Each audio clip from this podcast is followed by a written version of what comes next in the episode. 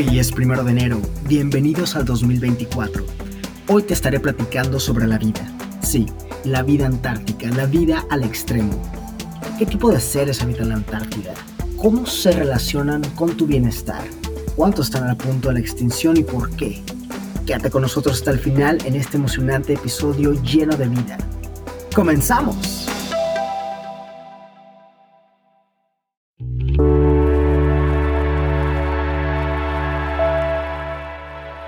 La vida es frágil.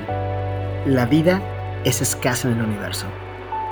En el planeta Tierra, estamos tan acostumbrados a ver vida por todos lados que nos es difícil otorgarle el valor que merece. A pesar que en nuestro planeta la vida es abundante, hay lugares tan extremos que sería difícil imaginar que algo pueda vivir allí. Este es el caso de la Antártida, un imperio de hielo con los vientos más implacables del mundo alcanzando más de 300 kilómetros por hora. El lugar más frío del mundo, superando los menos 89 grados Celsius, y con la noche más larga, con hasta 186 días en total oscuridad.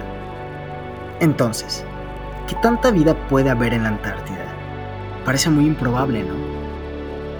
La realidad es que a pesar de estas condiciones tan extremas, la vida se abre paso la Antártida es un continente remoto y extremo, sí, pero también es un lugar de una gran riqueza biológica. A la diversidad de formas de vida le llamamos biodiversidad. Estas especies han desarrollado adaptaciones únicas para vivir en este desierto helado. La Antártida alberga más de 10.000 especies. De estas, aproximadamente dos terceras partes son marinas y una tercera parte es terrestre. Si tú crees que es difícil vivir en tu barrio, intenta vivir en la Antártida. Eso sí es para rudos, eso sí es extremo. Así es que te invito a que me acompañes a estos galardones que le vamos a entregar a aquellas especies que han destacado en su resiliencia y adaptación a los ambientes más hostiles del planeta.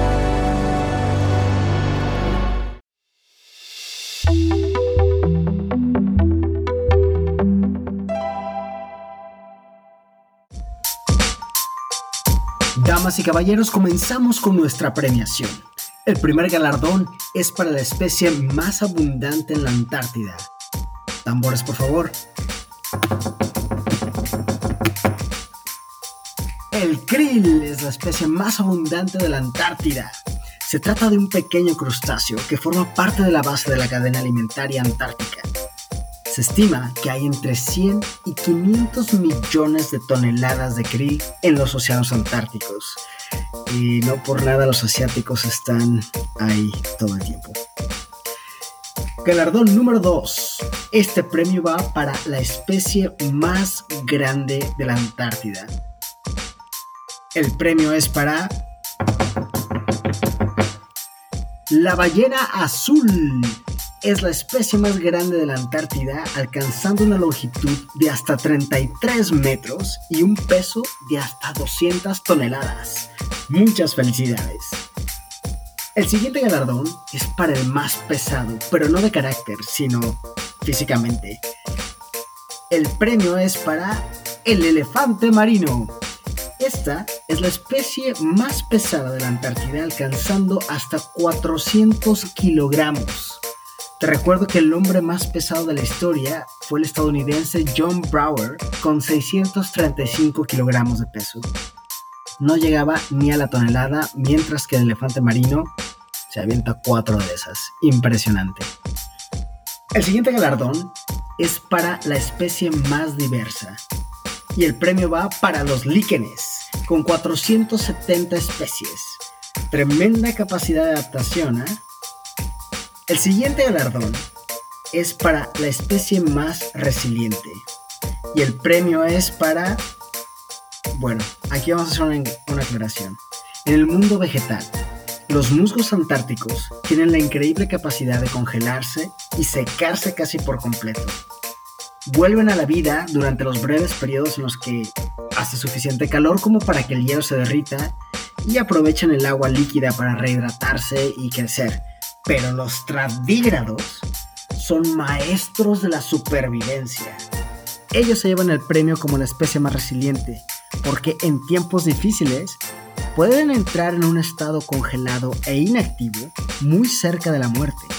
Algunos permaneciendo congelados durante más de 30 años antes de recuperarse y reanudar su vida normal como si nada. Estos son algunos ejemplos de lo fascinante que pueden ser los seres antárticos, pero lo más interesante es lo que la vida antártica puede hacer por la salud humana. Déjame hablarte de los menos populares, pero muy importantes, como las bacterias y los hongos antárticos.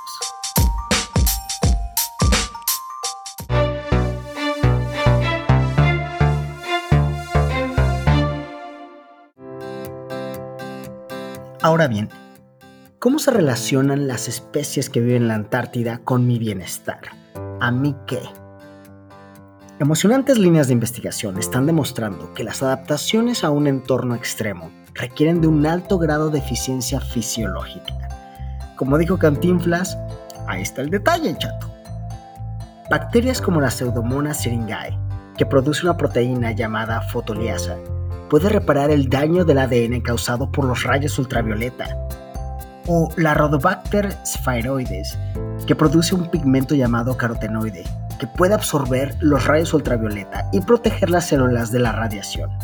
Esto es importante porque podría llevar a cabo a diferentes tipos de tecnologías y productos para protegernos de los rayos ultravioleta que de entrada ya nos están llevando a todos de cáncer de piel, incluyendo otro tipo de mutaciones y problemas de salud. Esto es emocionante, pero los hongos antárticos les dijeron, quítate que ahí te voy porque estos están demostrando avances contra enfermedades degenerativas como el Parkinson, Alzheimer y hasta el mismísimo cáncer. El Alzheimer es una enfermedad neurodegenerativa que afecta la memoria, el pensamiento y el comportamiento. Se cree que es causada por una acumulación de placas amiloides y ovillos neurofibrilares en el cerebro. Algunos estudios han demostrado que los extractos de hongos antárticos pueden ayudar a reducir la acumulación de estas placas y ovillos en el cerebro. Además, los hongos antárticos contienen compuestos que pueden proteger las células cerebrales del daño.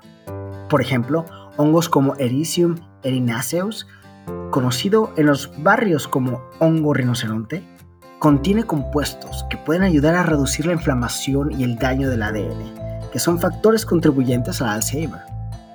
Por otro lado, el Parkinson es otra enfermedad neurodegenerativa que afecta el movimiento. Se cree que es causada por la muerte de las neuronas productoras de dopamina en el cerebro. Algunos estudios han demostrado que los extractos de hongos antárticos pueden ayudar a proteger las neuronas productoras de dopamina del daño. Además, los hongos antárticos contienen compuestos que pueden mejorar la función motora, como es el caso del hongo Cordyceps sinensis, alias el hongo del cordero. Finalmente, el cáncer es una enfermedad compleja que se caracteriza por el crecimiento descontrolado de las células. Algunos estudios han demostrado que los extractos de hongos antárticos pueden ayudar a matar las células cancerosas. Además, los hongos antárticos como Ganoderma licidum, hongo reishi para los dije reishi, no reiki, ojo, contienen o compuestos que pueden ayudar a reducir las inflamaciones y el daño del ADN, que son factores contribuyentes al cáncer. La investigación sobre los beneficios para la salud de los hongos antárticos está en curso. Sin embargo, los hallazgos preliminares sugieren que estos hongos podrían tener un papel importante en el desarrollo de nuevos tratamientos para una variedad de enfermedades. Imagina que la vida en Antártica puede revelar el secreto para curar a tu abuelito que tiene Alzheimer o a tu hermanita que tiene cáncer, o a tu padre que padece de Parkinson. ¿No valdría la pena proteger la Antártida y el resto de la biodiversidad?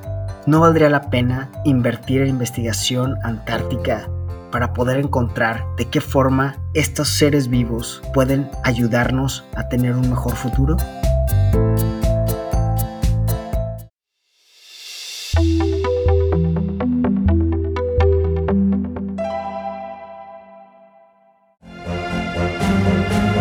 Lo que te voy a decir es difícil de creer, pero no son las condiciones de vida más extremas del planeta lo que atenta contra la biodiversidad antártica, sino la actividad humana, calentamiento global, contaminación, sobrepesca y turismo. Ahí las tienes, esas son las principales amenazas. El cambio climático es una de las principales amenazas a la biodiversidad antártica. El calentamiento global está provocando el derretimiento del hielo marino, lo que está afectando a las especies que dependen de él para la alimentación, la reproducción y la migración, como por ejemplo el famosísimo pingüino emperador. Si no has escuchado nuestro programa sobre pingüinos, corre a escucharlo porque está sensacional. Es el primer episodio de la segunda temporada. Además, el cambio climático está provocando la acidificación de los océanos, lo que está afectando a las especies marinas también. Por otro lado, la contaminación por petróleo y otras sustancias químicas puede afectar las especies marinas y terrestres. La caza furtiva, es decir, una sobrepesca fuera de la legalidad, es una amenaza para las especies marinas, como el krill, las ballenas y los elefantes marinos. De esto hay mucho en la Antártida. Además, el turismo puede causar alteraciones en los ecosistemas antárticos, introduciendo, sin querer, especies invasoras e incluso intercambiar bacterias dañinas. Según la lista roja de especies amenazadas de la Unión Internacional para la Conservación de la Naturaleza, hay seis especies en categoría de riesgo muy alto de extinción. La mayoría son aves y un pingüino a nivel terrestre, mientras que la ballena azul es la única que figura a nivel marino. Al parecer, solo quedan unas docenas en el mar Antártico. Una verdadera tragedia para un animal tan imponente. Lamentablemente, la información del sitio web oficial de esta organización arroja datos del 2019. Seguramente cuando vuelvan a evaluar habrá más especies en la lista o las que están ahí estarán en un estado más crítico, porque la cosa no va muy bien para la Antártida ni para el resto del mundo en el tema de calentamiento global, contaminación o control del turismo desenfrenado. Por eso es importante proteger la vida en todas las latitudes, incluyendo la biodiversidad antártica, para garantizar el futuro de este frágil ecosistema. Se estima que entre el 70 y el 80% de las especies antárticas son endémicas, lo que significa que solo se encuentran en este continente, y si las perdemos, no las encontraremos en ningún otro lado del planeta. Recuerda que si protegemos la biodiversidad, protegemos nuestro futuro, porque la vida es un milagro y un regalo de la naturaleza que no debemos perder.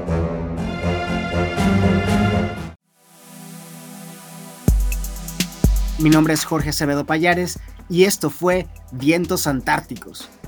Te invito a que visites nuestra página web en www.antártidamexico.org y nos sigas en redes sociales.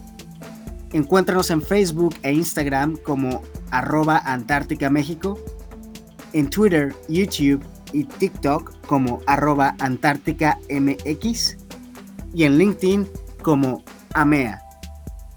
Espero nos escuches el siguiente mes con un nuevo episodio. Mientras tanto, te deseo mucha ciencia y paz.